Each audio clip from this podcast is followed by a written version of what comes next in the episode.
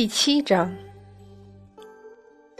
且说斗战胜佛驾了筋斗云，一个翻身，就从三十三天之上直落凡尘，停下来略变一变方向，哪吒就追了上来。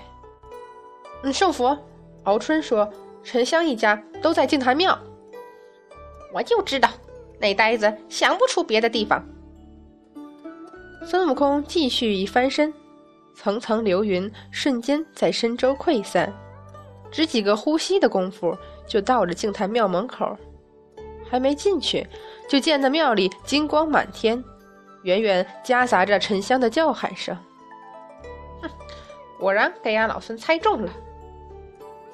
当下拿了金箍棒在手，冲进庙里，心里念着：“俺老孙倒要见识见识，是什么人能教出杨小胜这样的徒弟。”可是入目那金光刺眼无比，好像是什么法宝。孙悟空忍不住皱眉。说来他和杨戬脾气一般无二，都是喜欢真刀真枪拼杀，对那些法宝一点兴趣都没有。这也是他为什么会一个大意，被杨戬用宝莲灯打晕后抓了去的原因。他实在想不到杨戬会用法宝。这杨戬的师傅怎么？慢着，这好像不是法宝，这是……好家伙，是附住了元神的宝剑，挥散开来全是元神散发的光辉。这路数，这招法，果然和杨戬是一路的。孙悟空瞧得心痒，跳上去就想打个痛快，可是再看一眼，又发现不对了。虽然说徒弟比师傅厉害的事儿不稀奇，可是这宝剑的主人也差太多了吧？瞧这招数是很厉害，可是怎么跟沉香一样，一副不大会用的样子？孙悟空只粗粗的看了几眼，就发现有好几次都因为变招不快，又给了沉香躲闪的机会。这种错误不是身经百战，还真瞧不出来。再看沉香手忙脚乱，错误百出。要不是对手没有足够的对战经验，要不是沉香手里拿的是神斧，对方不敢拿兵器去撞，沉香早八百年就败得一塌糊涂了。孙悟空忍不住拍脑门儿他真怀疑他这个徒弟没了开天神斧是怎么打败杨戬的。圣佛，哎，小狐狸。转眼又看到一个清丽却带着哀愁的仙子，孙悟空就猜到是三圣母了。至于旁边那个，想必就是沉香的父亲。看他们一个个好好的，玄振的心总算放了下去。圣佛，这回是哪吒，驾着风火轮冲进来，看见金光满寺庙，不由急了。真打起来了？暂且没事。咱们先看着，看着看着，哪吒的表情也有些古怪起来。显然，他也发现了当中的蹊跷。哦，竟然真的在佛祖的地盘找我徒弟麻烦！这回冲进来的是猪八戒，他气得举起钉耙就要冲过去。你这老不死，居然还给当着我的面打我徒弟！我。金光猛然一收，沉香措手不及，跌出去好远，给最后一个冲进庙来的敖春一把扶住。猪八戒被气流冲得晕头转向，口中兀自大骂道：“老不死，你！”戛然收声，猪八戒和其他人一起目瞪口呆地看着那个手持散发金光宝剑的，只是一个身高不过五尺。面目清秀，穿着式样简单的道装的童子，除了一双眼睛是金色的之外，没有任何特异之处，连头发都是规规矩矩的绑在两侧，乍看起来也就十一二岁的模样。先前宝剑散发之光过于强烈，就没有一个看到这童子的身高相貌。这这，孙悟空有点说不出话来。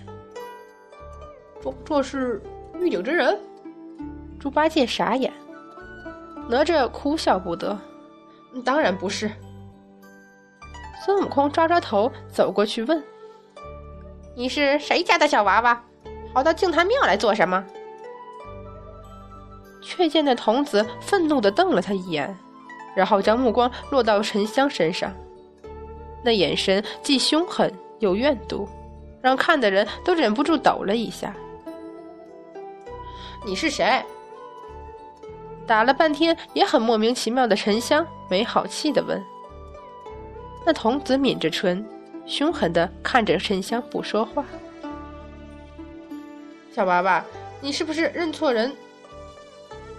哪吒一把抓住准备走上前的敖春，低声道：“八太子，不要过去，他用的招数路法和杨戬很像。”哪吒声音很低，但童子却听见了，一双大眼睛立刻狠狠的瞪过来。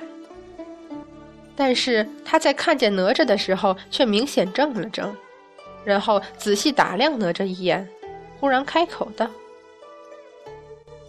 灵珠子师叔，你怎么在这里？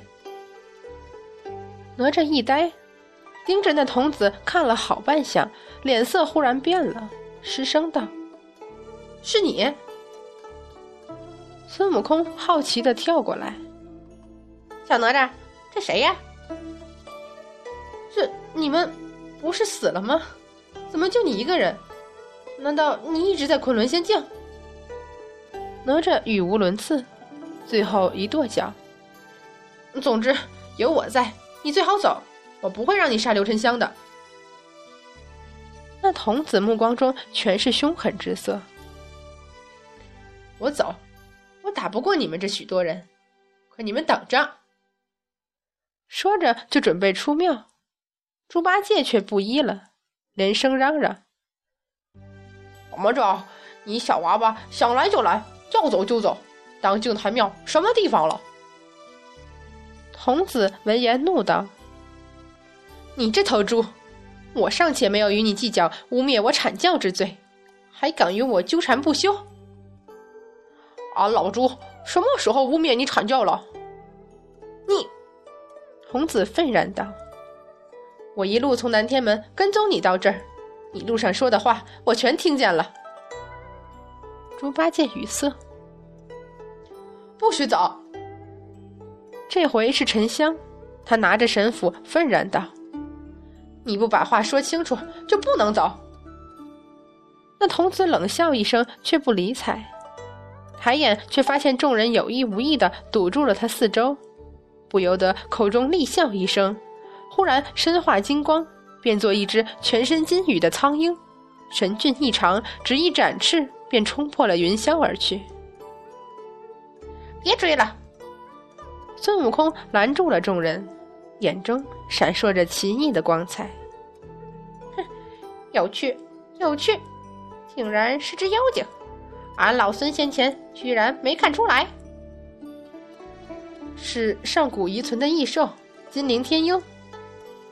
哪吒苦笑道：“如今三界总共只剩下这两只了。”哼这只天上飞的小娃娃和杨小胜有什么关系？为什么来找沉香麻烦？如果我猜的不错，他是来找沉香报仇的。哪吒叹气，拍拍沉香的肩：“杀师之仇，不共戴天。”啊！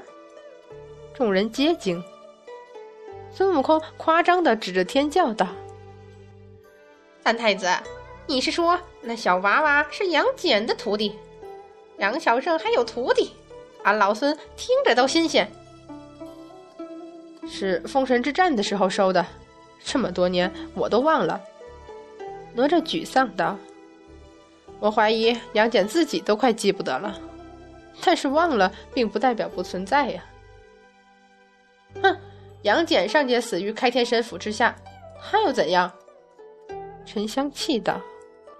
哪吒与孙悟空同时交换过一个思索的复杂目光。对呀，沉香连金毛童子都打不过，他是怎么杀了杨戬的？